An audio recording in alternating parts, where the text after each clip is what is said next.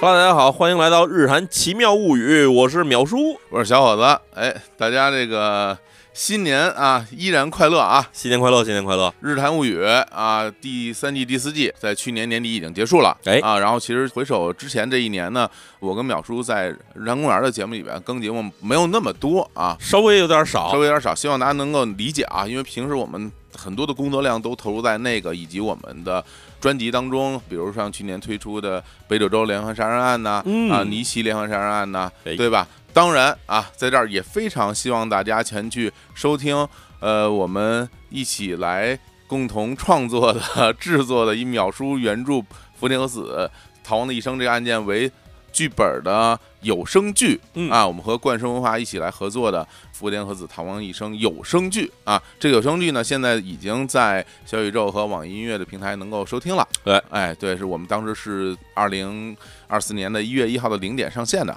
呃，选择这个时间主要是跟大家玩一个惊喜，哎对吧？然后我们在不同的领域多多探索。之前我们在短节目里也讲了，嗯，哎，在这儿再跟大家说一遍。当然呢，今天一月八号的当天啊，我们去年录制的《尼奇连环杀人案》呢，也正式登陆小宇宙啊。哦，这终于在小宇宙上了啊！对对对，呃，三个月之后啊，哎在登录网易音乐三个月之后登录小宇宙平台，大家之前没有收听过的，也欢迎您前去收听。哎，多费几句话吧，反正嗯福田和子这个案子呢，嗯咱们其实讲过好多回了。嗯，但是这个虽然有声剧呢，其实是一种全新的一种呈现吧。是我自己其实听着，我觉得还挺喜欢听的。我挺喜欢的，啊，我自己听着，我觉得我操，这故事写的真好，这谁写的之类 的这种感觉。对，很丰富。然后啊，这尼奇这个案子哈，说实嗯在话，其实是咱们下大功夫的。当然，讲完这案子以后，当然我跟小伙老师我们俩人也聊了一下，比较了一下尼奇连环杀人案跟这北九州监禁杀人案这两个区别，因为这俩案子对对其实对很像，就是形象神不一样的，对对但是甚至让你觉得其实尼奇的这个连环杀人案要比北九州更恐怖一点。更吓人。呃因为对北九州那个之前大家也了解，都是通过电击嘛，哎，对，是就吧是强制你控制你，就控制你，但这个连电击都没有。他就是普普通通的手段，对，一个老太太哎，控制了一就是堆要人控制你，哎哇，太可怕了，啊挺厉害的，所以对大嗯家就有兴趣，我觉得也值得一听。而且说句实在话，咱们之前也说过哈，这个尼奇连环杀人案呢，中文网站上除了咱们这节目之外，别的讲的都是啊一泡污啊，真的讲的 是完没头没尾，让你听不明白。咱们这一案子，咱们讲的是特别的透彻，比日本人都能讲明白。行，那也非常欢迎大家前去收听啊。然后今年呢，我跟淼叔应该是继续会给大家录制各种各样的案件来听，嗯对吧？比如《日常物语》的第五季啊，然后我们的成套的案件也都会有。那当然，我们也会在日常公园儿就是努力啊，哎多露面儿，让啊，多大更点儿， 多更点儿啊，多给大家带来点免费的节目，对吧？对对就像今天这一期，对对对哎对对，所以今天我们一开年就跟大家先来一期，来一好吧期来一先期解解馋。呃，今儿聊聊个什么案子？咱们今天讲一起叫做茨城县灭门案。哇，哎呦，嗯这个茨城县。大家可能不是那么熟悉，而且我们之前聊那案件里边涉及这个地方的非常少，我印象中是没有讲过这个地儿的案件。有这么几起，有还是有几起的有吗哦对，跟茨城有点关系。茨城这位置呢，大家可能听说不是很多，但是有一个城市叫水户。水户啊、啊，大家听说基本都听说是水户洋平哎 啊啊，当然水户这两个字是一样的。水户呢，就是茨城县的那个县的首府县都啊，啊，县都。哎，嗯然后它的位置呢是在东京的东北方向嗯啊，和东京呢虽然不挨着，但是呢中间隔着呢一个是埼玉县，其余一个是千叶县，嗯，它也被算在东京这个都市圈儿之内。哦，这也算都市圈了。哎，呃茨城县也算都市圈之内，而且呢，哦，嗯茨城县有几个比较重要的城市，一个是古河，一个呢日立，啊，这两个呢分别都是日本大的这种机械制造加工的这种中心。是的呃，日立咱不用说了，日立大家一听知道就是日立制作所。古河是什么地方呢？古河曾经是全世界液晶屏产量最高的地方之一，哦这儿啊，因为呢哦它是夏普的工厂。哦，呃，大家一说，哎呀，夏普屏谁使夏普？我跟你说啊，咱们使的各种手机屏幕，什么平板屏幕，曾经有一段时间啊，全世界第一的所谓的市场的销量嗯，就是夏普。原来如此，夏普是给他们供货的哦，好啊，夏普曾经是这些大的什么手机、平板制造商的供货商，哎呀，哎，甚至包括一些电视的液晶屏，全是夏普工作。原来如此，哎嗯，茨城这地方呢，大家其实可以理解为什么呢？就是假如我们简单来解释一下呢，它是个大的农村。哦，这样啊，大的农村，它除了这几个工业中心之外呢，嗯，大部分都是平原。它首先它位于这个关东平原的最东北方向的位置上，哦，他那儿没山，呃，没有山，基本没有山，就大平原，一览无际大平原。当地特产几样东西啊，大葱、嗯，大蒜，然后纳豆，然后哇，当然也产大米这听着跟山东似的啊。啊，它各种的农产品特别有名儿。那啊再往那边是不是就到那个山区，像什么群马、纳须什么那些地儿？啊还没到那么远，咱们经常说有一个县叫立木哦，立木啊，立木很有名，就是这个日光而 日光 日光啊，这个基本就是关东平原的最北端了。明白了。哎，它啊其实跟立木是挨着的。嘿是这么个地方听节目学地理，你看看，茨城这地方呢，我其实很喜欢去嗯啊，因为它首先呢消费比较便宜，嗯同时呢海岸线啊非常美嗯啊，其实算是一个比较有意思的地方哈。然后咱们今天讲这案子的发生地是在茨城县，时间呢离现在比较近，是二零一九年出的事儿。嗯二零一九年的九月二十三号凌晨的零点四十分，午夜刚过哈，当天呢，茨城县当地也是下大暴雨哦，哎，九十月份正好是这个台风暴雨季，哎，这个时候突然呢，当地的这个幺幺零呢接到了一起报警电话，嗯报警的人呢是一名女性，声音听起来非常的急促，而且感觉起来呢似乎有点虚弱，嗯啊，就反正就是又慌乱又恐怖的状态，就在这个电话里直接就大喊说：“救命！救命！我好疼啊，我受不了了。”哎呀，然后呢，电话持续了也就是几十秒时间就挂上了。接电话这个幺幺零这边警员呢一直在问说您是哪儿，您怎么回事儿什么的，对方一直没有回答。哦，就这几十秒之后呢，幺幺零这边觉得这事儿太奇怪了，于是就给他反拨了回去，因为嗯幺幺零这边是可以知道你这边来电话的这个位置的，而且打过来电话呢是一个固话，嗯还不是手机电话。幺幺零把电话打回去之后，发现那边没有人接了，这时候幺幺零这边觉得有点悬。就是那边是不是有什么紧急状况啊？是于是就把这个号码反查，查到地址之后，立刻返给了当地警察署，说你们立刻出动派人去现场去查看。于是这个电话打进来是零点四十分，然后警察到达现场呢是零点五十五分，也就过了十五分钟之后，警察赶到了现场。嗯这个现场这位置是哪儿呢？是茨城县静听的一处这个民家。静听呢，这个静是边境的境，哦其实顾名思义，它在哪儿呢？它在茨城县的边缘，它和崎玉县呢是紧挨着的一个小的一个村落。哦哎，这个地方的人口呢是不太多啊，五万人。哎哎，五万人是一个非常普通的一个小镇。这个小镇啊，现在假如大家有机会还去这个茨城县静听玩呢，其实是有的可玩的，为什么呢？嗯因，为当地啊有一个著名的建筑师叫做魏延武，哦呦我的天儿哦，哎这太著名哎，了，无印良品的这个魏延武啊啊，然后这魏延武呢，在当地这个小厅，这是五万人的小厅呢，嗯，它有六处建筑物在那儿，这是这是他的故乡吗？还不是他故乡，甚至他成名多年之后，嗯参加了一些当地的这种所谓的振兴啊、复原的什么活动之类，哦，所以就给当地盖了六处这个建筑物啊嚯，，可以说是魏延武的朝圣之旅。天哪，魏延武这人，假如大家提到说还是有点懵哈，咱们提在中国魏延武最著名的建筑物是什么？嗯，三里屯 Village 南区北区，哎对，哎，全是他设计的。你要说这个，我有一个印象特别深的东西，嗯就是在那个太宰府天满宫，哎，他设计了当地的一个那个星巴克，哦那个星巴克是他设计，然后就是非常有他的那个特色的，就是用那种竹编的那种木架、竹编的那种那种东西，对，它的外墙的装饰是它一个特点，他就是非常擅长搞就是这玩意开儿。放式的封闭空间。对对对对对对，啊这这说太准确了，是吧开放式的封闭空间，对大家感兴趣可以去看。啊但我觉得现在你说这个地儿，那就太值得去看了。哎，对对，啊所嗯以魏延武在这儿留了很多建筑物哈。静听是吧？静听啊 OK，离嗯东京不算太远，要是嗯开车的话，估计可能两个小时也能到了。哦，哎好，地铁其实更方便哈。嗯然后咱接着说哈，嗯哎，静听这地方呢，它是一个小镇子，嗯然后报案这个地点是一处民宅。这个民宅呢，不是在镇子里面，而是在镇子外面。它我们之前讲过，这自治县不到处都是这个嗯大农田嘛，是它是在一片大农田的中间，不是有那种小树林吗？对在小树林的里面盖了一处独栋别居。啊，哎，这家人你可以想象，他们家其实可能要不原先是个大地主，要不怎么样，反正很神奇哈。就是到处都是农田，周围全是农田啊，还有什么河道之类的。嗯就是在一个小山坡上，一片这种树林，在树林里面有这么一独独栋的二层的这种民居，有自这己家住在这儿，这个不常见的房子还比较大，哦感觉起来像是哎家境还不错的样子。是啊，因为你想，咱们农田，比如说农田附近很多房子，它的功能性是为了种地方便，哎是吧？对然后它这完全是属于一个避世的别墅，哎，其实想想看，还有点儿有点儿美。啊有点美，小山坡对啊，啊、上面自己家周围全是树林，嗯，然后呢，往外一看是大田野，哎，反正就这么个地方。然后这警方来到这儿以后，发现啊，首先这一家人住的呢姓小林，哦小林一家人，小林，小林一家人一共五口人啊。这父亲叫做小林光泽，四十八岁；母亲叫做小林美和，五十岁。嗯，家里有仨孩子，老大呢是个女儿，叫做小林仁美，二十一岁，是一个大学生。老二呢是一个男孩，十四岁，叫做小林聪，上初中初一。小林聪啊，哎嗯，第三啊，就是这个小林苍美，十三岁，当时上小学六年级，是个女孩儿女。孩儿啊，哎在家里是等于是爸爸妈妈两个女儿一个儿子。哎，警方到了现场以后啊，就发现这家人大门紧锁，所以警方上去就敲门，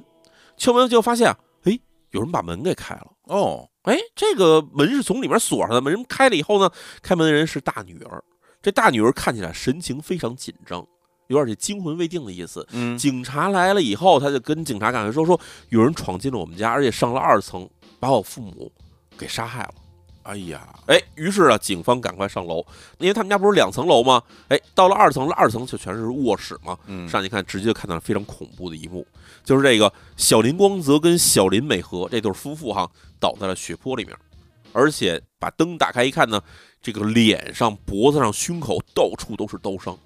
就是多处刀伤。这个有深仇啊，哎，嗯，这个小林光泽就是丈夫呢，身上看起来是没有什么抵抗伤的，嗯似乎就是睡着觉的时候被人给杀了。明白？但是呢，小林美和就是有妻子这边呢，哎，手上是有一些抵抗伤，哎，我们说抵抗伤之前淼叔讲过啊，哎就是为了抵挡别人的刀，哎最主要就是胳膊上，对哎，手上去嗯挡那个刀刃儿的时候，没错会出现那种刀伤，啊所以警方断定凶手呢是先对小林光泽下的手，是然后再对这个妻子小林美和下的手，嗯，然后。家里其他人的受伤情况，首先是家里的儿子，十四岁那个初中生，手上是有几处刀伤的，是被刀砍完的那种伤痕。这个眼睛是说，哎呀，好像被人喷了什么东西，睁不开眼。嗯，同时，那个十三岁的上小学六年级的女儿呢，也说，就是看见一个人冲上来以后呢，就拿东西喷了我的眼睛，我现在眼睛睁不开了。哎，警方断定这应该是一种防范喷雾，啊，就是要不是胡椒喷剂啊等等这种东西，明白刺激性的东西。嗯，家里呢，唯独有一个人身上是一点伤口都没有，就是这个开始开门的这个大女儿。哦，警方说啊，这个为什么你这边是一点身上伤痕都没有呢？对啊，哎，大女儿说是因为我呀，我住在一层，平常是卧室是在一层的，嗯这凶手呢，直接是上了二层，去二层呢去杀我的父母，然后在在上面有有打斗声音。当时我醒了，但是我太害怕，没敢出屋子。然后等他走了以后，我才敢说出来去上面看什么情况。所以呢，我就是自始至终呢没跟凶手打照面，我也没有受伤，合理是这么个情况。哦，那哎想必报警的应该是他母亲哈，哎，报警的就是他母亲，但是他母亲报完警之后，其实就已经是没有了力气，后来就是等于失血过多死亡了。哦，那么警方对现场进行了勘查，首先可以确定就是父母这两个人当场毙命，当场死亡。死了嗯哎啊，尸检肯定是后来要继续进行，但是呢，在现场进行勘查的时候，警方发现这家人啊门窗是紧锁的，哦，就是这个犯人怎么进的屋是很奇怪的。嗯，哎，警方在他们家里附近转了一圈儿，终于找到了一个突破口，是什么地儿呢？就是一层呢是有一个浴室的。嗯浴室里面是泡澡的地方，然后外面一般是有一个脱衣服的这么一个小空间，嗯，在这个地方呢，窗户呢是半掩着的，平常是干嘛使？就是通风用，因为这浴室你要把湿气散出去嘛，浴室又不开窗户，所以呢就在这儿是一个小窗户的。就在这个地方呢，警方发现哎这窗户是被人啊人为的给它拆开了。人是从这儿进去的，而且从周围环境也可以看到，窗台上以及这个浴室附近呢，是有一些从外面进到屋里这个泥的脚印儿的。哦，当年咱们不是说下大暴雨吗？对，哎所以人从户外进到屋里的时候，肯定会带进一些泥土进来。哎呀，这重要证据啊，哎嗯这个泥土脚印呢，首先看到这个鞋码呢是四十一码左右，嗯，而且是雨鞋，不是普通的什么运动鞋之类的，是一双雨鞋。啊，他那个底纹比较有特点，哎，这一看呢，就是感觉啊，这人是有备而来的，就是算好了今天会下雨，他才穿了雨鞋来的。嗯，那么遗憾的是一点什么呢？就是因为是下了大暴雨，人留在外面的任何痕迹，很容易就被冲掉了。哎呦，想起来感觉都是特意选的日子，哎，是吧？就这个人啊，嗯他是从一层进了这间屋子，嗯，然后感觉起来哈，他确实没有在一层进行任何的停留，直接上了二层，上了二层就杀他的父母，然后伤害了他们家这孩子之后，又这么着急匆匆的下一层，还从同样窗口呢跑掉了。这一定很熟啊，哎对吧？比如秒叔，比如咱俩哎，走到那么一个地儿，林间小屋，嗯然后让你从哪儿进去，你且找一圈呢。啊，对吧啊而且你进去后你也不知道去哪儿，对，而且进去之后，他就直奔主题，直接上二楼就冲这俩人去，说明他了解这个地方。而且更重要一点是什么呢？嗯家中啊，警方后来经过查点发现啊，嗯没有任何财务损失。嗯，哎，犯人从一层进屋，上了二层以后，干净利落，把人杀了，把人伤了以后呢，直接又这么从一层就跑掉了。这过程里面，他假如说对地形不熟悉，那去了这么一间房子里面，你怎么知道人家谁睡在哪屋呢？是呃，而且你假如进了屋以后，你发现这屋里睡的是小孩儿，你先把小孩儿伤了以后，小孩儿一闹，大人肯定会起来。嗯而他先选择就是先进大人屋，把大人先制服，没有抵抗能力的小孩儿后面再处理，是这么一个过程。而且他也没伤害小孩儿，他只是给他们喷了，然后让他们无法行动。但是呢，大儿子其实手上是有刀伤的，嗯是为什么呢？警方问了说，大儿子说那个人跑的时候，我抓他的胳膊，哦然后他为了摆脱我，就冲我手上砍了几刀，反正给手上砍人砍的也是比较严重。明白，然后警方在家里查了一圈呢，发现哦，除了最开始咱提到那几个脚印之外，嗯家里没有任何的遗留的物品，嗯同时呢，没有任何的指纹，就属于干净利落。嗯，那么警方到这儿呢，其实可以初步确定这是一起入室杀人案。对啊，但是哈，作案动机呢，现在还不太明白。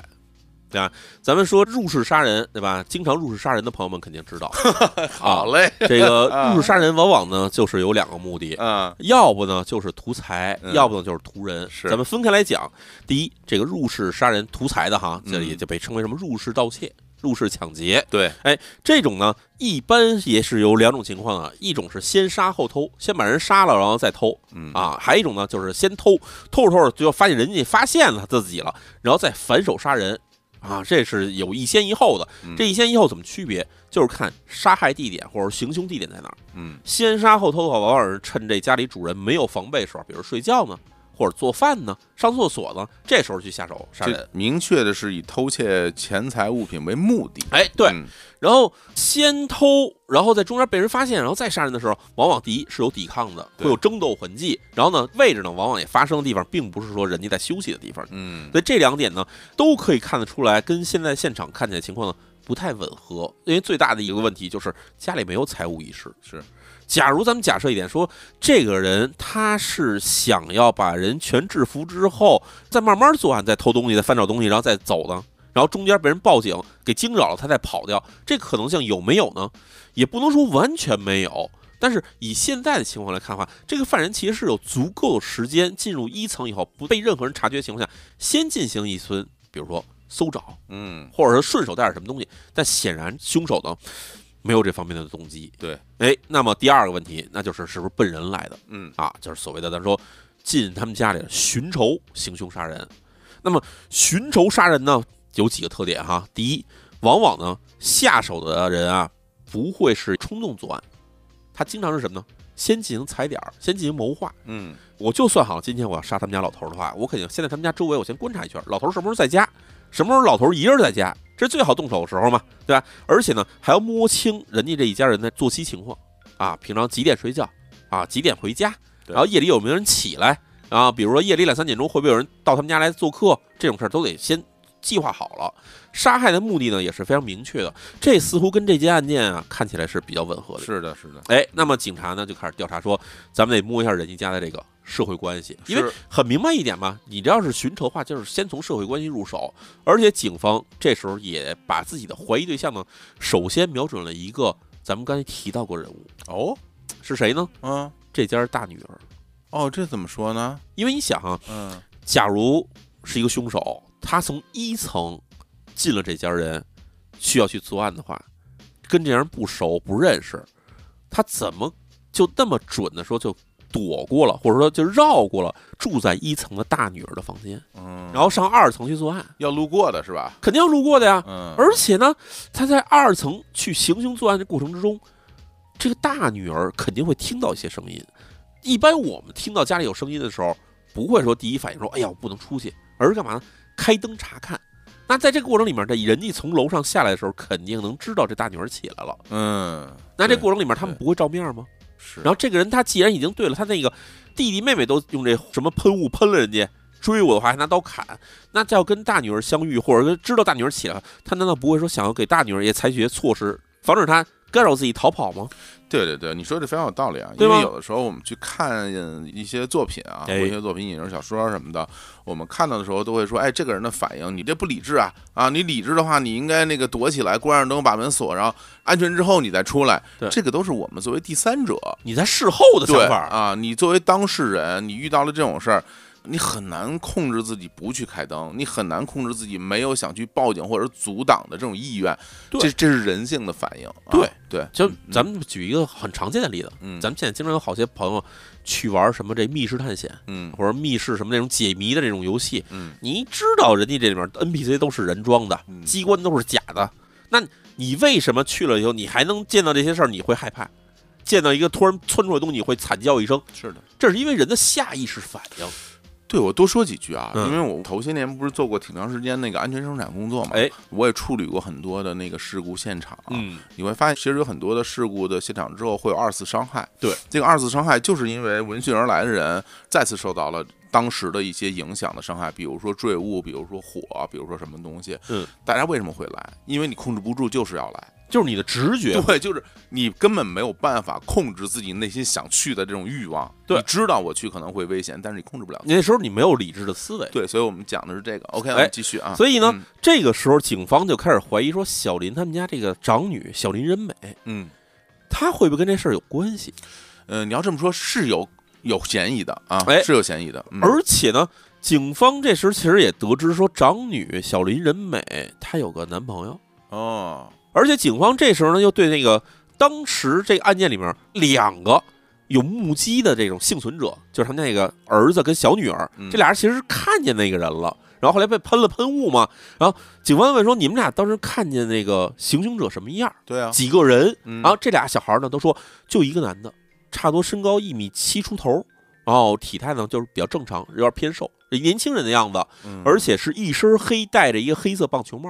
嗯合理啊，那四十一号的鞋码也对得上啊，，这全对得上。对得上。嗯所以呢，警方想说又是年轻人，然后呢感觉起来岁数跟小林人美岁数又比较相近，嗯哼而且警方也调查得知说小林人美有个男朋友，嗯，那怀疑说这是不是小林人美男朋友下的手？那就查查呗。哎，对吧？嗯这么一调查，就是现场第二天了，已经白天了嘛，现场先进行了一个周围的一片勘探，发现啊，首先他们家是在一个高的一个小山坡上，嗯，哎，小高台上，周围呢全被树林所包围，而这家这个房屋距离最近的邻居家四百米以上，哦，就是周围全是田地，没有房子，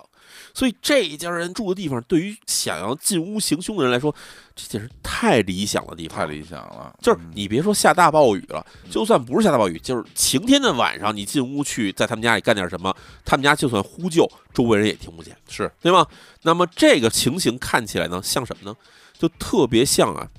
咱们之前讲过一个案子，嗯，就是什么呢？世田谷灭门案。哎呀，一样，世田谷那起灭门案发生的时间是一九九九年的十二月三十号，嗯他作案的地点虽然是在东京都的世田谷地区，但是并不是世田谷的繁华地区，而是在这种那种没怎么开发的地区里面的一个嘖独栋小房儿，两栋房子，那地方只住了他们两户人，是一户是自己家，然后另外一户是岳母家，就这么两栋房子。这两栋房子里面，当时也是趁夜里头发生这么一起案件，但是比现在这情况要严重多，就是人家那家是灭门了。是的，这全杀了。但是这一起案件呢，感觉起来非常类似，对吧？趁着周围没有人能够救援他们家人，然后找了一个下雨的深夜，一个黑衣男子从小窗户钻进去以后，在他们家干净利落杀完人以后直接逃掉。这么一过程里面，这就是有点让警方觉得说，我们开始有一种不良的预感，嗯就觉得这案子可能不太好破。哦，嗯，那么警方按照刚才说的，他开始调查社会关系嘛。第一调查什么呢？就调查说这小林光泽四十八岁，是一个普通上班族，就是一个公司职员。他妻子呢，小林美和呢，是在附近超市呢打零工。哎呀，哎，这俩人啊，也没有借债关系，也没有什么投资关系，也没参加什么奇怪的这种宗教或者是这种什么传销活动，什么都没有，就是很普通的一家人，社会关系太简单了，特别简单。嗯那么对两个人在那时候遇害以后，警方其实有一个很重要调查的一个线索是什么呢？就是两个人的手机啊，啊。现在这时代，你知道你要出点什么事儿，先查一下手机。对，警方就看了两个人的手机，发现这两个人手机聊天记录里面呢，也没有什么可疑的情况，嗯说比如说威胁什么你要还钱啊，什么什么你借我钱什么，没有这种事儿，什么都没有。根据他们家里的调查里看起来，也没有什么家里的这种关系不和，比如说女儿跟父母不和，青春期没有这种事儿。然后，那么这个时候呢，附近邻居反映啊说，这个小林家啊，这感觉起来就挺普通的，也不闹不吵的一家人。但是呢，最近有一个年轻男人啊，经常去他们家。哦，哎，这什么人呢？哎，这就是小林人美男朋友咱之前提到的，叫做藤间健一。你看，哎，来了，藤间健一呢，是比这个小林人美大两岁的学长。嗯啊，是同一大学的，上学交往时间呢有一年多，然后最近这段时间呢是跟这个小林人美呢一块儿回了这个小林人美的父母家，等于是跟父母见了个面儿。那么警方就找到了这个藤间健一，发现啊藤间健一他自己这个人啊，感觉起来似乎就一点儿也不慌张，嗯，而且呢对这事儿呢感觉起来还挺熟。啊，他什么事儿都知道，感觉，这怎么说呢？哎，嗯就是这个，就是你的前因后果，什么什么情况、过程什么的，他都知道，问什么他他都能说得出来。哦，哎，警方说你这怎么回事？你怎么知道这么清楚呢？比我们知道的感觉起来还多一点细节什么的。嗯嗯，这是警方其实对他是有怀疑的是，啊，但是藤田结衣说啊，这个是因为当天案发的时候啊，小林人美啊在一层卧室醒过来之后，她呢第一件事儿就是给藤田结衣啊发了短信哦，啊，她跟男朋友发短信说哎呀，我家里好像进了坏人了，说我应该怎么办？这个时候藤田结衣就给她发短信跟她说，你千万别出声，等凶手走了之后，你再找机会报警。哦，那么之后，也就是小林人美后来就是等于是一直在自己卧室里面，也不敢开灯，也不敢出声，躲在自己床底下。过了一段时间，她觉得好像凶手已经走了之后，她才开始出来说去上楼去查看情况。嗯，而这个时候呢，也就发现啊，家里人当时的惨状是如何的。啊，正在她看这个父母还有这弟弟妹妹情况的时候呢，哎，这时候警方到了现场，而且当天藤田健一有没有不在场证明，这是一个很重要一点。是，啊对吧？他还确实是有的，因为案发时间是九月二十三号凌晨的零点四十分，这是一个星期日的夜里到的周一的凌晨这段时间，嗯藤井健一呢正好在附近的一间这卡拉 OK 店正打工呢。然后他接到这小林真美这个短信之后呢，他其实马上就从打工地方就出来，打了一个车到了小林家附近。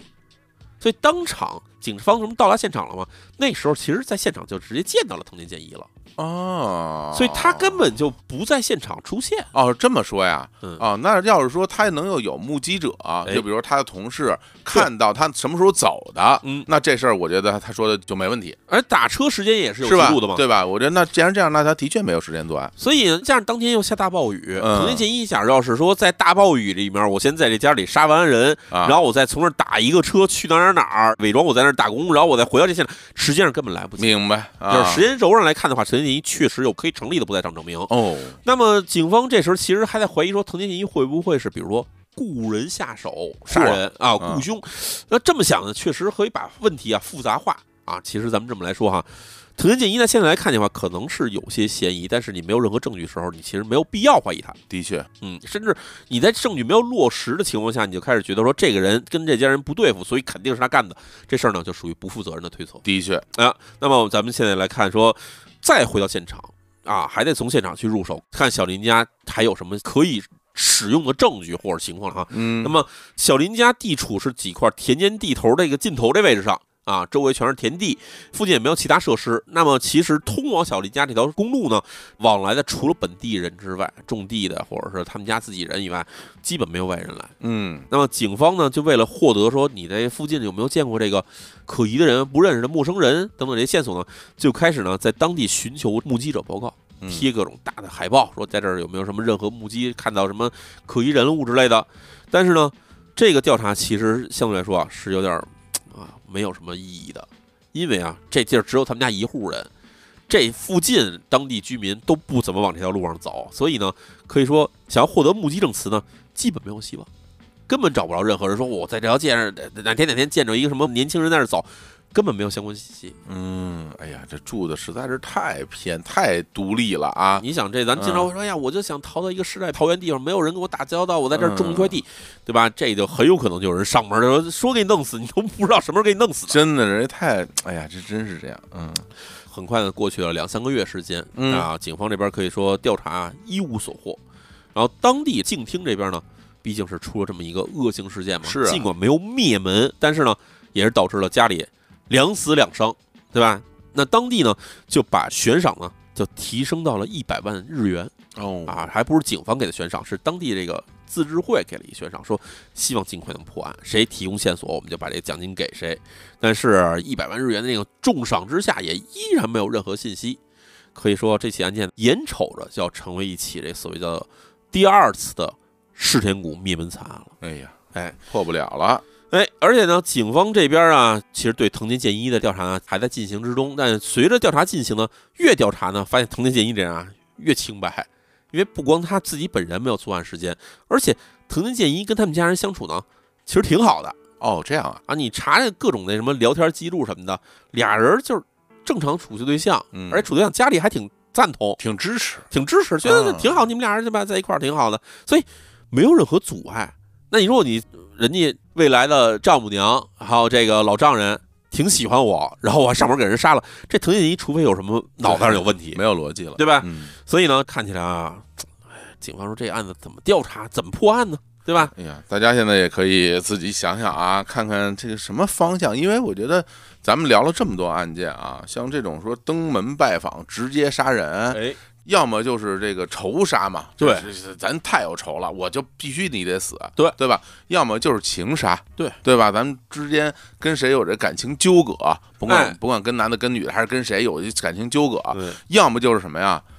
就是陈年往事，对，多年前多年前，这然后现在我终于能报仇了，我是祖辈儿的仇，对，祖辈儿仇，对吧？？我爷爷当年就被你爷杀了，所以我现在上你们家。其实，尤其像这种越是郊区啊、农村地区啊，隔代的这种延续下来这种相互之间的矛盾，甚至于仇恨嗯，也也不少见的。家族之间的啊家族。族仇恨不少见的哎，那啊。这个啊事儿呢，其实现在警方看来，你要说好调查吗？其实也好调查，因为干这种事儿的人呢，他不会说就是一点儿后面蛛丝马迹不漏了。就是啊，没有完美犯罪者啊。对，但问题题是什么呢？这个人他从哪儿来？他因为什么下手？这事儿不知道。你要能找着源头、由头是什么，对对，那再对去，顺这条线儿去找找类似的人，其实是好找的。嗯这其实是最大问题。那这警方该怎怎么办呢？哎，然后警方呢就开始重新回顾，说咱们在作案过程分析里面是不是漏了什么疑点，哎，是不是有错过的地方，或者说咱们这时候其实有判断失误的地方。那再来一遍结果重新一过，发现啊坏了，当时现场分析啊错了，啊？有问题。哪儿啊？我跟你说啊，咱们就重新回顾一下这个作案过程啊。嚯，这汗毛倒立啊！哎，凶手在这个父母房中杀害了父亲母亲之后，他才去了儿童房去嗯查看弟弟妹妹的情况。在过程之中，他其实是听见了那边母亲打电话报警的声音了，因嗯，为母亲还活着打电话报警的嘛。嗯他听到报警声音之后，他当时应该当机立断转而逃走。转而逃走过程里面，这十四岁的这个男孩子，就是他们家大儿子，是伸手去抓这个犯人，而且是企图要追这犯人。嗯，这是犯人回手用刀去砍伤这个少年的胳膊之后，然后又拿这喷雾剂喷了两个小孩儿，然后跑了，嗯对吧？这个过程里面，你说他是作案准备充分呢，还是说他作案有点慌乱？其实我觉得呢，前面你看起来他杀他爸他妈那个时候，你不能说他到底是有什么什么准备，什么这些事儿不好说。嗯但是你看他对小孩儿的过程里面，其实明显是慌乱。嗯你既然已经把他爸他妈杀了，那为什么进了儿童房的时候，你听那边打电话过来，你干脆手起刀落把这俩小孩也全杀了，不就完了吗？啊，作为这种穷凶极恶的这种杀人犯来讲，这不叫事儿的，对啊，对他来说，杀两个人跟杀四个人是一样的。没有什么区别的。对对对，他反而在这时候，他突然慌了，听到那边打电话报警以后，他慌了，证明他其实是慌乱的，他不是那么稳的杀人凶手。嗯，而且你再回顾看一下这个父母死情况，刀在哪儿呢？刀咱们说在脖子上、在胸口，这都是致命伤，对。但是刀伤有很多在脸上，这事儿不对劲。最开始我听的时候，我就觉得这事儿挺怪的，对吧？就是说，因为以我们之前聊罪案的经验，说如果脸上有这种刀伤的话，嗯就是特别大的仇，我要发泄我的愤怒。你这种情况是什么呢？嗯把人杀了以后，再在脸上给他几刀，嗯，这个是发泄仇恨。嗯但是明显能看得出来，他不是说把人杀了以后有时间去在他脸上划刀了，就是在杀人过程中刀捅到脸上去了。啊，这样啊，这事儿其实是非常外行的做法，因为我们知道头骨很硬啊，哦，我以为是后来划的哦，感情就是在行凶过程中就捅脸上去就是了。就你想往这胸口、往脖子扎的时哎候呀扎到脸上，这头骨非常硬，咱知道明白颧明骨白还有脑袋前面那块骨头，你刀想砍的话，你刀要不是厉害一点的刀，不是那种后刃刀法，嗯你很有可能刀是会砍崩的。等于脸上是捅伤，不是割伤。对，所以警方当时看说，咱们开始觉得说这是泄愤杀人，这其实不是，这就是一个非常的手生的一个杀手在杀人的过程里边不形成了会各种伤，嗯，所以他都是捅刺伤。这么来看的话，警方觉得、哦那这个人，咱们开始觉得他这人是一个老手，作案老手，嗯现在看起来好像不是，是应该是一个作案的时候心理状况非常慌乱的人干的，对吧？他首先他选择了最容易造成混乱或者给自己带来麻烦的杀人方式，用刀去捅，因为嗯我们知道，你要是睡梦之中你想把人杀法，其实有很多方法是可以不让人去进行表达的勒死，对吧？对吧？这很常见的。所以你在这个过程里面，你用刀去捅的话，人肯定一扎就醒，一扎就醒，有人家一家人都起来。这过程，这首先这想的话，你杀人的方式选择就有点儿不太专业啊，嗨，就不是行活的做法如。果说你预谋杀人，哎你这个选择就不合理。哎，哎，那么这么来看的话，警方基本可以排除说这是一个老练的连环杀手作案，是这事儿肯定不对。那么他假如是入室盗窃，奔着钱来，那这时其实有一些人，比如说我今天就是想抢钱来杀人的话，那可能我杀人的手段，我这第一次动手，我有点害怕，有点不太会下刀。那这个其实也可以解释，但是他又没拿钱，对，又不要钱，又不是来寻仇，或者说又不是说那么老练起来杀人，那这些事儿，警方说，难道这人是偶然路过，然后在这儿就是临时起意杀人吗？ 哎呀，下着大雨，谁路过这儿啊？但你想，当天下大暴雨，凶手选择的地点是一个周围听不见呼救的这么一间嗯独立民居，嗯，时间呢又是夜里头，当天又是咱们说下暴雨的时候，这凶手穿着雨鞋来证明说他肯定是计划过的。所有这些东西呢，感觉起来都是有过计划。那这个事儿，对吧？警方想半天说，咱们是不是可以往这个有预谋的这种所谓叫做快乐杀人方向去靠了？啊，啊，说这是不是一起就是图一个爽，图一个快乐杀人呢？所谓的快乐杀人，您是指那些无意识的恶作剧式的这种伤害吗？哎，哦，警方这么怀疑呢，不是没道理的，嗯因为就在三年前发生过几乎一模一样的一起案件，嗯，当然地点不是在咱今天说的这个茨城县静听，嗯在哪儿呢？在大阪府的门真市。嗯这一下跑到了几百公里之外了。嗯哎，在二零一六年的十月十九号凌晨四点钟的时候，大阪府门真市呢有一家人，哎呀，姓川上啊，户主呢叫川上幸深。他们一家人呢住的其实也是类似于咱今天说这种案件，就是郊区的一个独栋小房子。嗯，结果呢，深夜四点的时候，有一名三十岁男子呢就从这家里的这个窗户翻了进去，哎、采取方法还跟这今天来说的方法是非常类似的。嗯把窗户打开以后进了屋里边儿。进屋之后呢，杀害了这家里的父亲川上幸深，而且把家里的三名孩子全部砍伤之后呢，就准备逃走。但是在逃走过程之中呢，哎，因为摔倒，结果被赶来的警察呢直接当场逮捕。哎，警察逮捕之后发现被逮捕这个人呢，叫做这个小林玉珍。啊，虽然也姓小林，跟今天咱案呢没有关系啊，嗯，只是大姓而已。哎嗯这小林玉珍呢，患有精神分裂症。哦，哎，被捕之后，他说啊，说因为脑子里有一个声音跟他说、啊，就在哪儿哪儿哪儿有一户人，你在那个户家门口，你能遇到三个人，这三个人都是你的朋友，你跟他们三个人一起进屋，去把他们家人给他杀掉。他说脑子里有这么一声音，所以当天他就去了。他去了这个家门口的时候，发现门口确实站了三个人。当然，警方后来证实啊，这都是他幻想出来的人，明白，其实只有他自己一个人。嗯他自己以为这几个人跟他一起进了屋，然后直接就奔人家卧室把家里男主人杀了。杀完之后，这仨孩子肯定是受惊出来了嘛，嗯，然后出来的时候，他就等于是用刀砍伤这几个孩子，然后逃跑在门口。然后警方给他逮住的时候，他在那儿被摁在地上大喊说：“我被骗了，我是上当的，我是被骗来这儿的。”反正就这么着，反正有点精神不太正常。最终呢，案件其实审理的过程也是比较的快的。法庭认定了小林玉珍呢是这个精神状态衰弱，本来是应该判死刑的，但是呢从死刑呢往下降了两档来判，嗯就判了他是三十年有期徒刑。哦，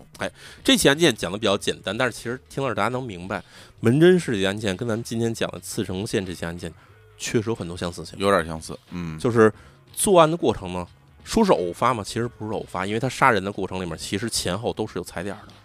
第二呢，就刚才说这个作案的人去杀这大阪门真市这家人的时候呢，其实跟人家并不认识，是脑子里的幻想。嗯跟他说在哪儿哪儿哪儿有一家人，他就去这地方，薛地板上前后几次踩点之后，终于在有一天去下手杀人，这造成的结果其实跟咱今天看到这个案件呢也是非常类似。是，但是因为你用常规的方式去，比如说你调查社会关系啊，按照普通的调查这个路径去找，你没办法找到这种人，因找到为这种人，因为对于这种案件来讲的话，从侦破角来讲，它就是一个特别随机的事儿，它是一个随机案件，对于随机案件，但那是又不嗯是说随机的那种说激情杀人，对对对，它是随机选择，但是详细策划。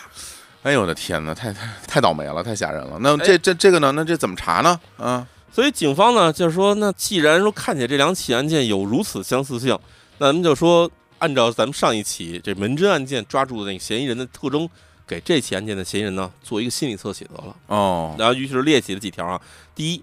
啊，居住地呢很有可能离案发这次生前静听呢不远，对，哎，然后有来过这地方踩点记录。嗯，第三呢，肯定有暴力倾向，就是在青少年时期啊成长过程中有暴力倾向。嗯，有过暴力犯罪史，而且呢，很有可能有精神问题，哎，有这么几点。但这么几点你要列出来去查哈、嗯，有一个最大的不利点是什么呢？因为咱之前说过，次城县静听其实是属于关东平原的，不算太边缘，其实算是东北方向的地方。嗯，那地方呢，人口相对来说比较稠密。你想，一个小镇有五万人，是是是那，周围那话其实一拢起来，你假如画一个三十公里圈的话，那可能里面能包含得有上千万人。哎呀，那就先一点点弄吧，那先五公里、十公里这么搜呗。这么搜啊，嗯其实很难搜，哦因为什么呢？精神病人有的时候政府啊并不掌握它具体在哪儿。 还真是，还有呢嗯，有的人是精神病人，可能确实不假，但是他没有确诊，你可能都不知道，不知道他是精神病人，对人家可能就关在家里头了。真是，所以这事儿警察查的话，得调多少人来去查这事儿呢？嗯就这么着啊，警方这边其实也是在一点点调查，但是进展非常的慢。嗯，哎，时间呢就慢慢到了这个二零二一年的五月份。哎呀，距离案发时间其实已经基本快过去两年时间了，啊，可以说石沉大海。结果突然有一天，这案子呢，说好像能破，啊，能破，这怎么就能破了这呢？找到什么线索了？这是哎，说啊这个，首先咱给大家介绍一下，说嫌疑对象到底是谁哈？嗯嫌疑对象是一名在二零二一年四月份的时候被警方逮捕的二十六岁男子，名字叫做冈庭由征。嗯，哎，这冈庭由征啊，为什么二月份就被警方逮捕了？这个嗯其实被捕经历呢非常曲折。是原因是因为在二零二零年的十二月月底，哎，这冈庭由征呢，在自己家仓库里面呢，就藏匿了四十五公斤的硫磺。 我的天哪，哎，硫磺这玩意儿太奇怪了。 疯了，哎，警方得知之后呢，就对他进行了调查。因为这什么呢？因为硫磺这玩意儿其实是咱们知道，就是做炸药的 必需用品啊，这管制啊，这东西都得非常危险。是，啊，这日本呢也是需要你得有这个危险品持有许可证，你才能在家里搁硫磺是的，啊，因为你随时你着了以后，好，你把整个村儿给烧了怎么办呢？嗯，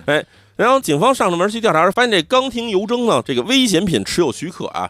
是个伪造的、假的假文件，嗯然后他拿这个。危险品持有这许可证呢，去买硫磺呢，简直是骗人店家嗯，啊！这帮人店家呢，发现这事儿以后，其实是当时就给警察报警了。然后警方这到了他们家，一先一查，说首先这四十五公斤硫磺呢，原封没动，就在他们家仓库里搁着呢。哎，找到了硫磺，同时呢，在他们家进行其他搜索的时候，发现，哎，你们家还有这玩意儿呢？发现什么呢？发现了一本这个伪造的警察手账。我天，警察手账是什么呢？这有点像是咱们看那个美国片儿里的一亮 FBI 嗯啊，要亮警徽。嗯在日本呢，基本上警察手账就是你一亮这玩意儿，人就觉得你就是个警察。嗯，所以伪造警察手杖，这感觉起来，警察说你这是要装警察是怎么着啊？于是警方当场以非法持有危险品，并且伪造政府公章和政府公文这个名义呢，就将冈庭由征呢给进行了逮捕。进行逮捕之后，开始调查说冈庭由征，我们看你到底买过什么危险品哈，对吧？咱们知道有一个这个顺口溜，对吧？一硝二碳三硫磺，嘿，啊，这玩意儿弄起来就是炸药这了。就炸了，哎啊，那警方说，我们看你到底还买了什么哈？嗯，结果一发现一搜哈，哎呦呵，说你这个不光买了四十五公斤硫磺，你还买了大量的这高纯度酒精，哦，还有硝酸氢胺。哎呦，硝酸氢胺是什么哈？大家可能不是很熟，我挺熟的，嗯，我用的挺多的。为什么呢？首先，它其实是一种植物用的氮肥，哦，但是呢，硝酸氢胺呢非常危险，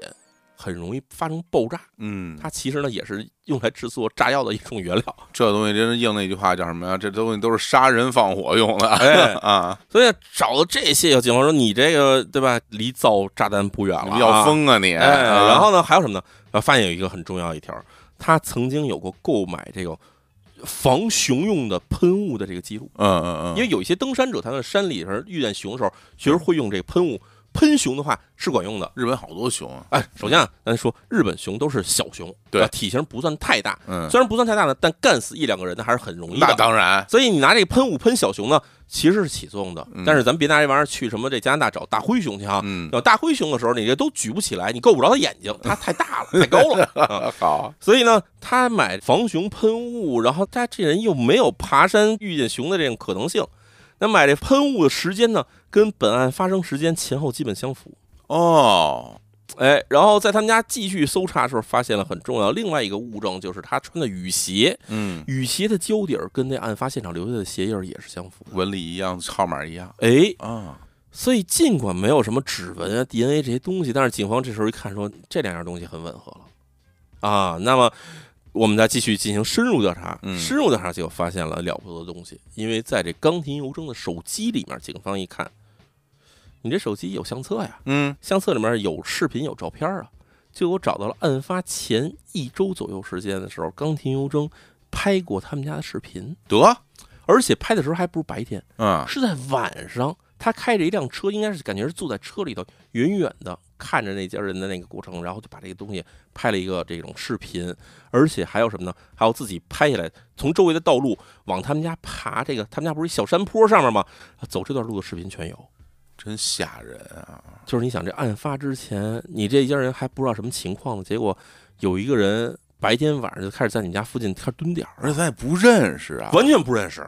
这事儿是最重要的。警方调查冈田邮征的时候，发现冈田邮征首先他住在哪儿啊？住哪儿他啊要住附近也就罢了，嗯，他住在崎玉县三乡市。崎玉县三乡市到这个案发地点中间是三十五公里距离，三十五公里距离可不算近了。那当然，三十五公里，你要是走路的话，得走一天；你嗯，开车的话，这各种乡间小路这么走过去的话，也开这不少时间呢。一个多小时，俩小时，哎嗯，这差不多这样。然后，所以警方调查说，你跟人家小林遇害这一家人啊，毫无任何接触点。嗯，那就问这钢琴邮政，你到底怎么选的人家？对你为你就你说说你为什么去，你这个你这、啊对这东西为什么在这儿？你就为是什么拍啊人家呀？拍人家？这怎么回事呢？对，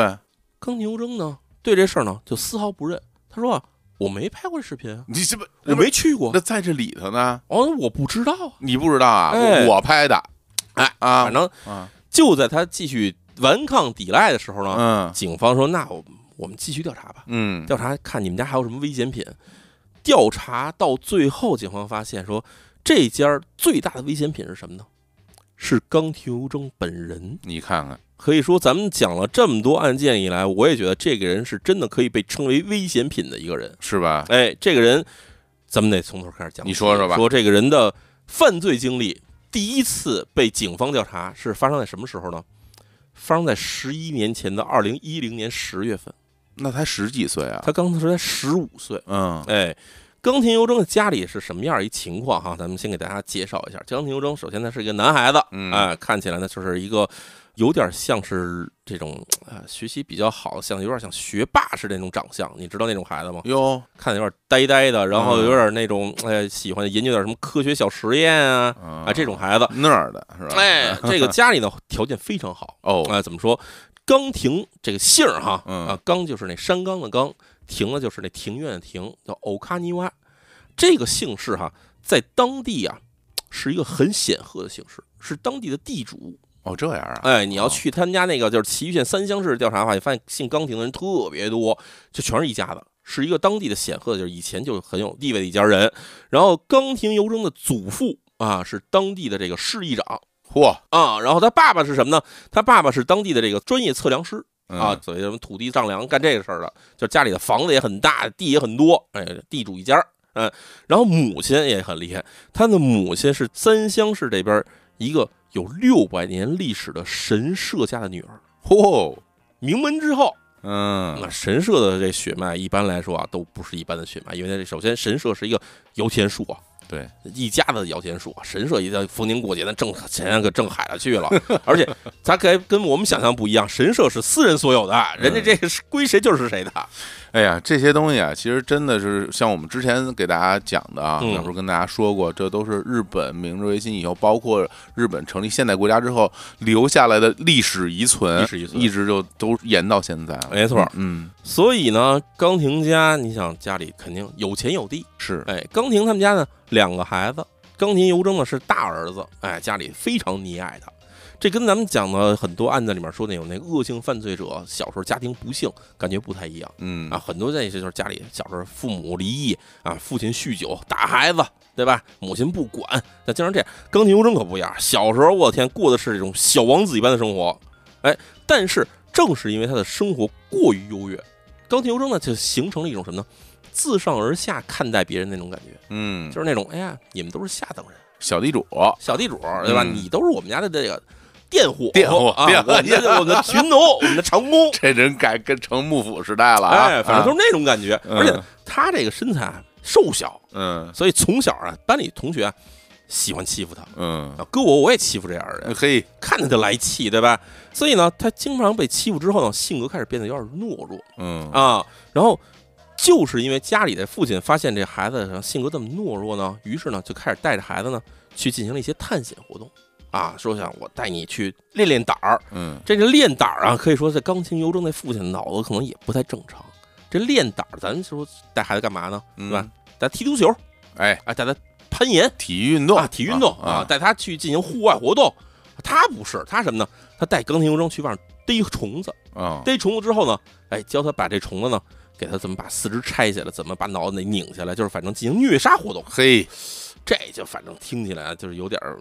呃一个小孩儿这么干不懂事儿也就犯了，你大人这么干就是真，你大人这打有点恶心 啊，真的。真是，真是哎，嗯小学时候曾经跟高田由征一起玩过的同学回忆啊，说这个一般男孩子去野外抓虫子，那经常比如说抓独角仙、嗯，抓蝴蝶，回来有的做标本，对有时候斗虫啊子、斗蛐蛐儿，然后斗独角仙。哎，高田由征不一样，高田由征就喜欢，哎呦，抓着这虫子以后，就喜欢用各种方法把这虫子给肢解了，哎，活着把腿给蹬下来，哎，活着把你的翅膀掀开，把你肚子剖开，他喜欢干这种事儿。而且呢，干这种事儿的时候，他同学说，我在旁边看着我都有点害怕，因为他那个脸上会露出那种特别兴奋的神情来，就是那种哎呀，干的时候特别特别愉悦，特别喜悦，面目狰狞，哎，面目狰狞。嗯然后等到上了中学之后，哎，钢琴由征这事儿就变得越来越离谱了。哎，上初中的时候呢，钢琴由征曾经多次被周围邻居投诉什么呢？虐猫。哎呀，哎，就是看见一只猫，把猫装在口袋里面，扔到河里面，把猫捆在树上，拿棍子打猫等等这些事儿啊，反正邻居跟他们家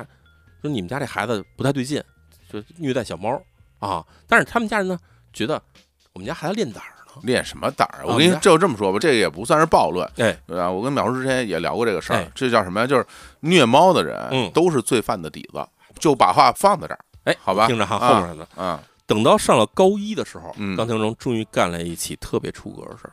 他呢，在家自己院子里面，哎，在他爸爸的协助之下，哎，他爸爸这人啊，我之前就跟你说，他这人不对劲不。太正常，哎嗯他爸爸跟冈廷由征这两个人呢，一起在院子里面逮着两只流浪猫，嗯然后冈廷由征呢就把这两只流浪猫给杀了。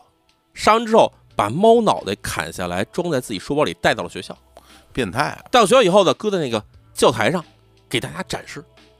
然、后这故事你的学校里听那闹了，肯定炸了呀！这学校肯定马上找他们家来了，找他们家里跟他说说你们家孩子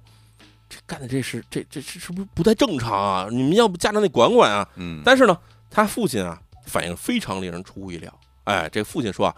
流浪猫就该死。他怎么说呢？他说啊，流浪猫破坏环境，所以呢，逮着这些流浪猫呢，就应该给他们搞死。啊，我孩子做这事儿呢是保护环境，干得非常好，你们学校应该鼓励他。哎，这个像是这种虐杀动物。嗯，比如在那个，比如说西方啊，嗯很多国家其实是呃立法的嘛，哎，是属于违法行为啊。对，在咱们这个，比如说像东亚地区，嗯，好像还没有立法哈，日本跟韩国都立法了，已经立法了啊，叫做《爱护动物法》。那就应该，哎，《爱护动物法》其实讲的很简单一个事儿，就是嗯第一，我们对于普通动物，啊，你是一个普通人哈，咱们说嗯你是一个学生，你是一个上班族，你有义务去爱护动物的生命。什么意思呢？你不能说街上看见一只羊，我啊，这是一只羊，我平常爱吃羊肉，我故意给它弄死，嘿，这事儿你是违法行为。对对，为什么呢嗯？动物屠宰是需要有屠屠宰的这种正常的这手续的。对你必须得在屠宰场里进行，经过检疫等等这些东西，这动物怎么养大的，然后是不是有什么违禁药品啊，是不是体内有什么寄生虫等等这些东西，首先要检疫嗯，然后经过正当的屠宰手续之后才能上市。那么你平常的人，你不是这个行业的人，你假如说你看到这一动物，你给它弄死，这算什么？这算虐杀动物，算违反爱护动物法。嗯，咱再讲到说，比如说有一些有害动物，现在其实有些有争议的话题啊，你说，但我在这儿我就想说一句，就嗯比如说城市里有流浪猫，又有流浪狗，嗯城市里流浪猫、流浪狗是不是有害动物这事儿，我们可以去议论啊。我我在这儿可以说哈，就是我认为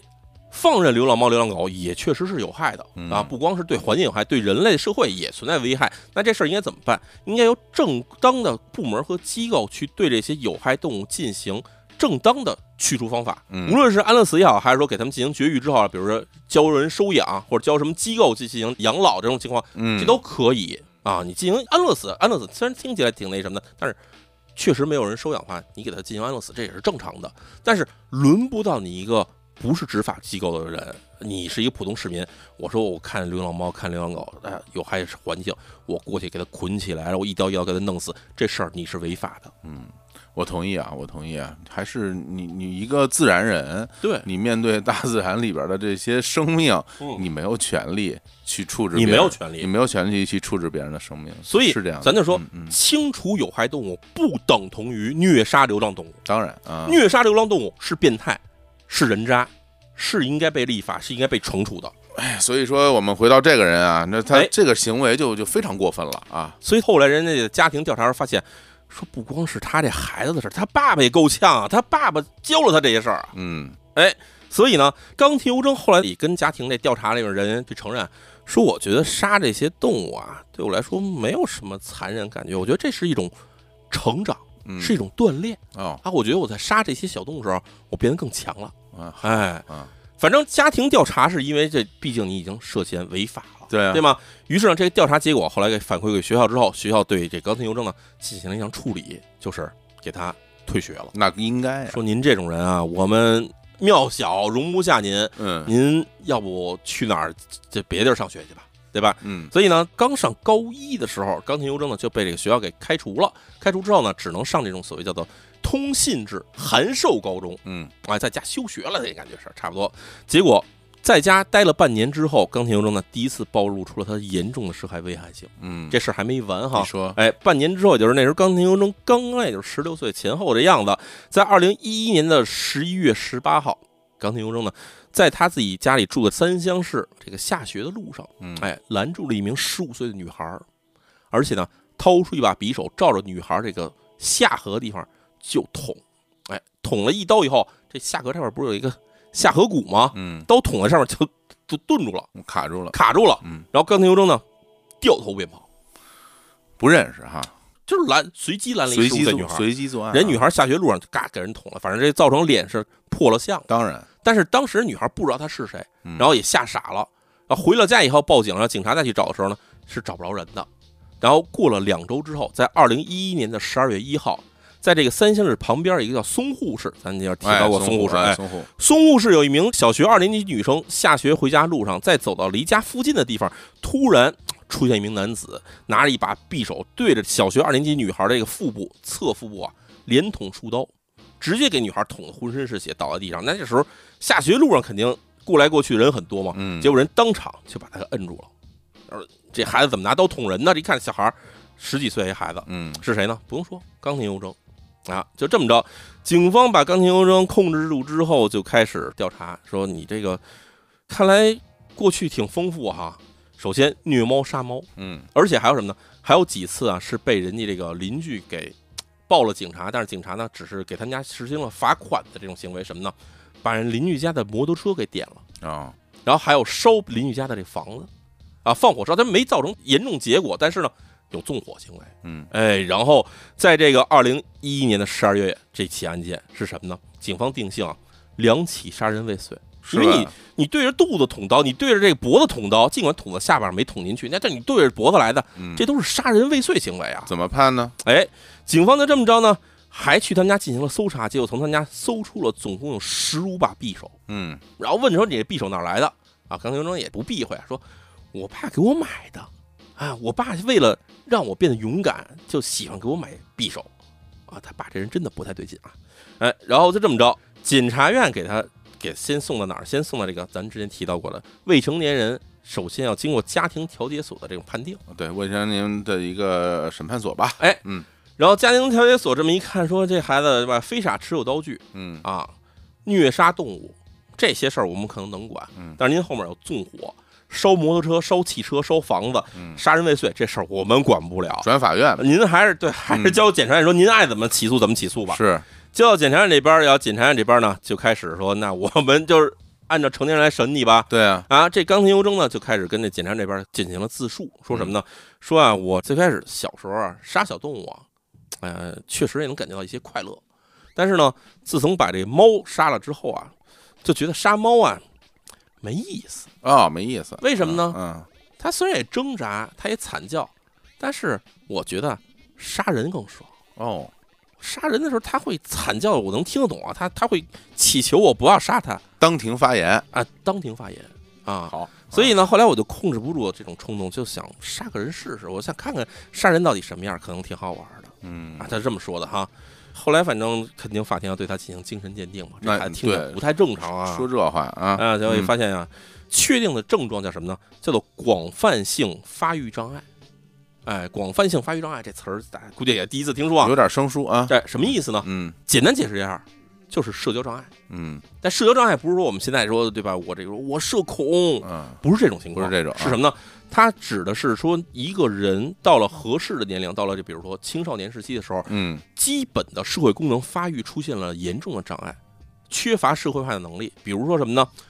没法跟人交朋友，甚至没法跟人进行正常的沟通，嗯啊没法说话，没法看人。这事儿其实是明显的，就是所谓叫广泛性的发育障碍，它跟特例性的发育障碍不一样。相对于一个词叫特例性发育障碍，特例性发育障碍指的就是那种，比如说某一种特定情况下，我无法进行社交活动。明白，但广泛性是什么？无论什么时候，这社交活动都不能进行。哎，这里面其实包括几种情况，有一种比如说大家经常听说的自闭症，还有什么呢？还有阿斯伯格，嗯阿斯伯格综合症也是属于这种广泛性发育障碍之一。嗯，当然，其实称作广泛性发育障碍里面呢，有百分之四十五呢是被称为叫不典型型的广泛性发育障碍。那不典型就是你没法给它归结到某一种病症里面，但它这还发育起来就是有问题啊。听到这儿以后，大家会觉得这东西跟我生活中到底有什么样的关系哈？其实说近些年的这个欧美地区进行研究，发现广泛性发育障碍的这个发病呢呈上升趋势。是，而且这个事儿呢，它不是由别的事儿导致的，主要因素来源于怀孕期间的一些药物的副作用哦，啊。这些药物副作用其实是以前一直被人类所忽视的一个事儿。那包括什么药呢？一类呢是抗抑郁型药物嗯啊，抗抑郁型药物吃下之后，有可能对胎儿造成一定的影响，会导致之后广泛性发育障碍。但是最主要的一个因素啊，这事儿其实我想给大家提一个醒儿啊，嗯有一种药物，它其实是一种皮肤科药物啊。哦，这皮肤药物呢，主要是用来治疗痤疮，而且曾经很广泛的在女性用的这种药膏，甚至是护肤品里面都会出现一个成分，叫做 E 维 A 酸。哦，EVA 啊，这挺常见的哎耶， ，E 维 A 这东西啊，啊，在怀孕期间使用的话，会增加胎儿百分之二十到百分之六十的几率患上广泛性发育障碍啊哦，哇，，非常危险。所以现这在要很多注地意方啊已经将它彻底禁用了。就是啊，OK OK，哎呀，这个对吧？大家这个也别买那些乱七八糟的破护肤品啊，什么这种来路不明的什么什么各种什么皮肤神药，千万别用，因为这个 E 维 A 酸哈、确实对痤疮很有用，但是用完以后造成的结果是非常可怕的。真是，哎而且就是像这种广泛性的发育障碍，嗯，呃，它不等同于有暴力倾向啊啊，因为我们今天遇到这个人是有，我跟你说啊嗯，广泛性发育障碍甚至不包含于说这人智力低下是的，是的啊，是的广泛性发育障碍其实有这所谓的低功能型跟高功能型。对那高功能型这人看起来智力超强，马斯克，啊，特别好，但是 但是它是广泛性发育障 碍。对啊，咱们接着说这起案件。嗯，二零一三年三月十二号，冈田由征那个之前咱说这个杀人未遂两起案件呢，就开庭审判了。嗯，这检方提出啊，冈田由征这个人啊，明显这个人格发育异常，无法抑制杀人冲动，再犯的可能性啊极高。社会危害性极大，哎，所以呢，要求判什么呢？要求判处五到十年不定期徒刑，啊，就是最少五年，最长十年，给他关监狱里头。嗯说先给他关起来再说，让监狱大学好好教育他一下。嗯，但是辩护方说什么呢？辩护一方说啊，冈田由征现在这种异常行为呢，主要导致原因是因为他的双亲呢过于溺爱，而且给他购买了大量刀具，而且不加以良好的引导。比如在小时候发现他有虐杀小动物的时候呢，不光没有去阻止他、批评他，反而是哎引导他继续进行这个所谓暴力升级。嗯这个事情啊是一个很大因素，而且冈田由征在家里啊接触到一些这种文艺作品啊什么这样的东西，也是家里不加阻止，就是你想看什么看什么。哎，确实警方也发现啊冈田由征被捕时候十六岁啊，自己持有的各种这个电子制品里边，什么这种黄色、暴力、血腥各种东西其实都有啊，在家里也不管他。嗯说这个事儿啊，家庭环境对他造成了非常恶劣影响，所以啊，提出啊，说应该对被告冈田由征啊进行保护，啊，给他从家庭环境中啊保护出来，别让他在家待着了，咱们找一地儿啊，哎，给他进行良好引导，嗯能把这孩子啊教成一个好孩子。这辩护方啊，真是这避重就轻。这哎个你保不保护，这都是后话。你这次这这些案件，你烧东西、点火、你杀人未遂，这事儿我觉得跟你跟你未来怎么保护有什么关系啊？对，我觉得先给他枪毙了以后，然后再保护呗。就是我觉得这还你现在要说，其实还是古代有古代的好。我我还是 又要要说点野蛮的话，是吧？对吧？之前我说韩国韩国好，大家其实也也挺愿意听的。对对那这古代古代好像这种人在大街上扎小女孩儿，就应该乱棍打死，我就把他放那儿乱棍打死。我觉得可以啊关进伦敦塔，关他一辈子也哎可以。呀，就是这种这这种人教不好的，哎，反正呢嗯，最终呢，念于该少年冈田由征是这个初犯。啊，啊，最后呢，判处呢五年的医疗少年院。医疗少年院其实就咱之前说过啊，这个少年院就是少管所嘛，对，少管所有这种普通少管所，还包括有特殊少管所。特殊少管所里有一类就是专门给这种精神上有问题的少年啊关进去的少管所，嗯给，他关了五年，这个所谓叫医疗少年院，就是这种精神病少管所，并且呢，要求他在从这个少年院啊五年之后呢，要继续接受管理，接受政府监督。嗯啊、于是到了二零一八年的三月份的时候，这时候已经年满二十四岁的冈田由征呢，就从这少年院出院了。嗯，出院之后呢，哎，政府强制他进入精神病院嗯进行强制治疗，但是在将将刚满一年左右时间的时候，哎，父母呢就把他从这个精神病院里那儿给接出来了。那时候他接出来是二十五岁，这当地有影响力啊，嗯人家觉得对吧？我们家名门之后，孩子怎么能在精神病院里待着呢？对吧？我们愣可养他一辈子，也不能在精神病院里关着他。颜面无光哎，颜面无光，是吧？哎愧对祖先，哎，要自己这脸，对我们老冈廷家的根儿得哎留下。是，哎，反正就是这个，对吧？人家传续香火，就这么着把冈廷由征啊给接回了家。接回家之后不到半年时间，咱就说本案就案发了，是吧？就去人家里头，哎，给人家父母杀了，给家里孩子给伤了，啊，就这么着。而且案发之后，警方发现这起案件，他不是给人家里父亲母亲给捅死了吗？之后，冈田由征回到家里呢，终于体会过了杀人的滋味，他开始觉得嘖杀人也就那么回事儿，没什么新鲜的。所以咱开始说聊到了冈田由征买硫磺买那些东西干嘛使呢？在他自己的笔记本上、电脑里头发现了大量的资料。嗯冈田由征已经在家里准备要制造炸弹跟毒气弹了。啊，就觉得，哎呀，我要是一下能炸死个几百个人，那可能更好玩儿。行啊，咱们这个既然不破案了，就直接就说了，就他全是他干的，是吧？啊，所以，对于这个作案事实呢，冈田由征最初是予以否认，但是在警方列出了一些咱们所谓的条件性证据，对或者说这这些事儿都跟你符合，你你你给我们讲讲到底怎么回事儿吧？嗯啊，冈田由征呢就始终保持沉默。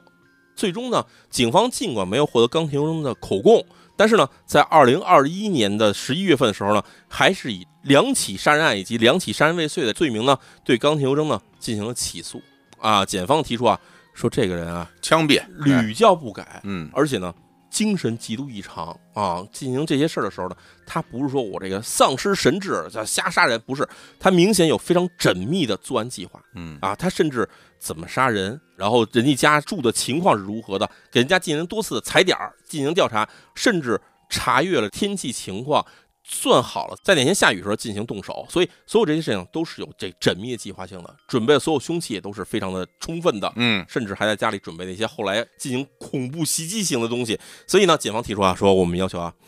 别再放他出来了，死刑吧，死刑，啊哎，，要求犯人死刑。是我刚才我很激动啊，我说嗯枪毙，当然日本也不枪毙啊啊，哎但是表达我的心情，对，表达我的心情啊，对，就这种人必须死啊，对，反正这起案件呢，二零二一年十一月份的时候，检方已经提交给法院要求起诉，嗯但是时间已经过去了两年时间，到目前为止，日本的法院还没有对这起案件进行开庭，还没开庭啊？还没开庭。他不开庭其实很重要一点是什么呢？嗯嗯假如开庭太早，嗯，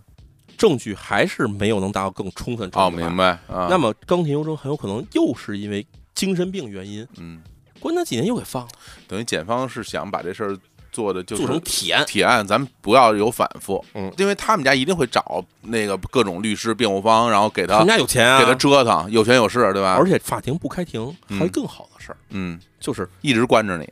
而且给他关在精神病院里 头。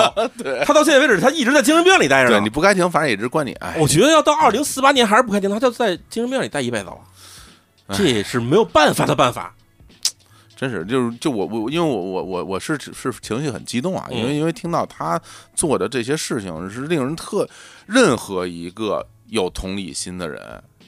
听到这种事情都会觉得非常愤怒的，干的没有一件是人事儿没有，对，而且这个这个，就我觉得他不能称之为人啊，就这个他他不能算是一个人。我觉得把他爸也逮起来算了。对对对对，他爸这人也不正常，还教自己孩子怎么虐猫、怎么杀猫，就就我天哪！我听到这儿以后，我觉得这一家人都感觉起来这，这血脉是脏的，对啊，他们家血脉不正常。这个在社会上应该给他宣传一下，因为日哦本、对日本你日好好宣传一下日本人信这个的，对对对对对吧？对他们这被诅咒的血，哎 哎，他们如果是被诅咒的血，当地人就不能让他活我还跟你说，啊，这事儿呢，呃，还真让人在说中了。是不是啊？哎，就是咱们说，在这 个呃岐玉县的这个三乡市，嗯哎，当地哈，在这二零二二年的时候，嗯有这个市议员竞选，嗯当时市议员竞选有一个候选者也姓冈廷，嗯叫冈廷什么什么什么，跟冈廷雍正他爸的名字发音完全一样。结果呢，这人参加竞选之后，全国有大约三百多万封的这个呃，骚扰信件电话扔过去了。就你这竞选委员会啊，嗯我们给你爆 破，告诉你这种人渣还要选，你直接自杀算了。反正就是直接给他们这个， 就是那当然人家后来就就生气啊，人家这个就是我们虽然姓一个姓儿，嗯远房亲戚，但我跟这事儿没关系，这人也气得够呛，哎也很惨，最后也没选上。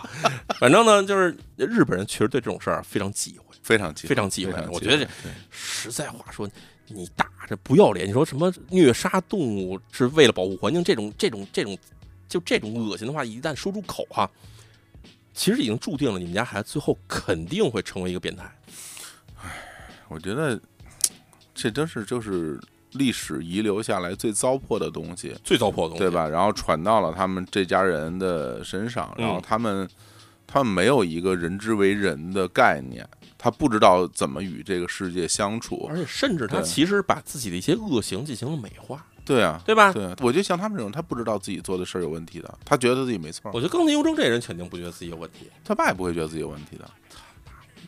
天哪，对吧这家？人对他不，他不觉得自己有问题，甚真是至完甚至蛋。对，真是，所以就我们关注吧，我们关注后续吧，对吧？如果有什么最新的情况，因为也是我们节目一贯的传统，因为哎我们有时候讲很多案件，比如说他的这种最后一次的上诉啊，对，然后还有就是呃，狱就是中自杀狱呀，中家有没有，或者是整个死刑有没有执行啊？对相关的内容，包括这人有期徒刑到了之后放出来之后，他怎么来管理他，怎么来控制他，我们其实在节目里都会有后续的跟进的。对，那像这个案件，其实我们也可以去关注吧我觉，得可以关注了。对冈田优征案啊，真的是，咱这个其实说到这儿，我觉得咱再多聊几个，就是第一，他会不会免于死刑哈？嗯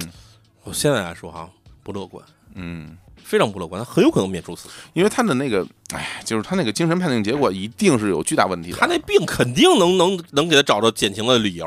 但是呢，他这已经是第二次犯刑了，就是在日本没出过这种事儿。以前经常说，哎呀，这人逮着以后啊，出一什么事儿，然后发现他精神有问题，给他关起来，关一个无期徒刑什么的，这种事儿是有的。哎，但是我觉得这儿有一个问题，就是把他从精神病院接走这件事儿一定有问题，这事儿呢，我觉得啊查一查，可能在手续上是有对吧？疏漏地方有问题啊。但是这家人呢，给他从精神病院里接出来这事儿，我觉得肯定也是人家打了保票的，就是毕竟人家没说我在精神病院也要关多长时间或者关一辈子，我就是让他在蹲满一年的时候给他接回家，这事儿没问题。但是他们有一个事儿是肯定存在责任哈，就是钢琴优生的父母，就是回家以后，你作为他的监护人是有监护责任的。当然了，当然尤其是他是已经被确定说精神上有问题的人，他在作案的时候，你家人其实是要对此承担相应的责任的。咱们不说刑事责任有多少，但是民事上赔偿责任肯定是有的。嗯所以最后这起案件呢，冈田征父母呢是反正也是准备要赔钱。嗯之前咱们不是说冈田征捅了两个孩子吗？嗯，捅那俩小女孩儿，捅俩小女孩儿是当时冈田征父母呢也是拿钱了事儿的，五亿日元呃，没那么多啊，啊，三百万日元而已。操太少了，但是这次这起案件哈，真不知道那到底需要他们家赔多少。我觉得嗯，不行，他父母也自杀谢罪得了，就自杀就对了，要点脸吧，要点脸吧，对吧？好嗯吧，给地球还个干净。切腹吧，切腹吧，对啊对嗯但这种人他活着，他才真的是污染环境，对吧？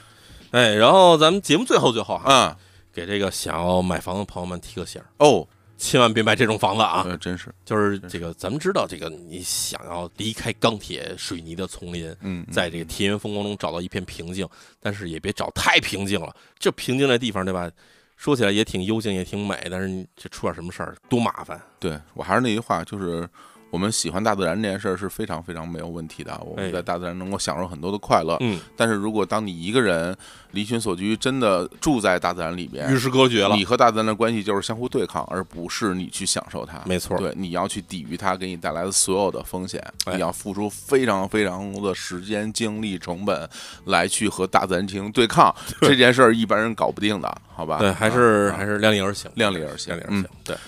哎呀，非常感谢淼叔！哎呀，这起案件听得我这这这下这一开年就把我气够呛，你看看，你下回不不不许再卷这种案件了啊！哦这太生气了。正好这个大义凛然，对啊吧啊？这个天网恢恢的案件是吧？哎，对对对，这这把这个坏人都绳之以法，然后哎大家痛快痛快。然后那在节目最后也是欢迎大家前去收听啊，我们的福田和子逃亡的一生有声剧以及尼奇连环杀人事件。哎呃，今年我们也会跟淼叔继续录更多案件给大家听。OK，那今天就聊到这儿，感谢大家，跟各位说拜拜。拜拜。ワ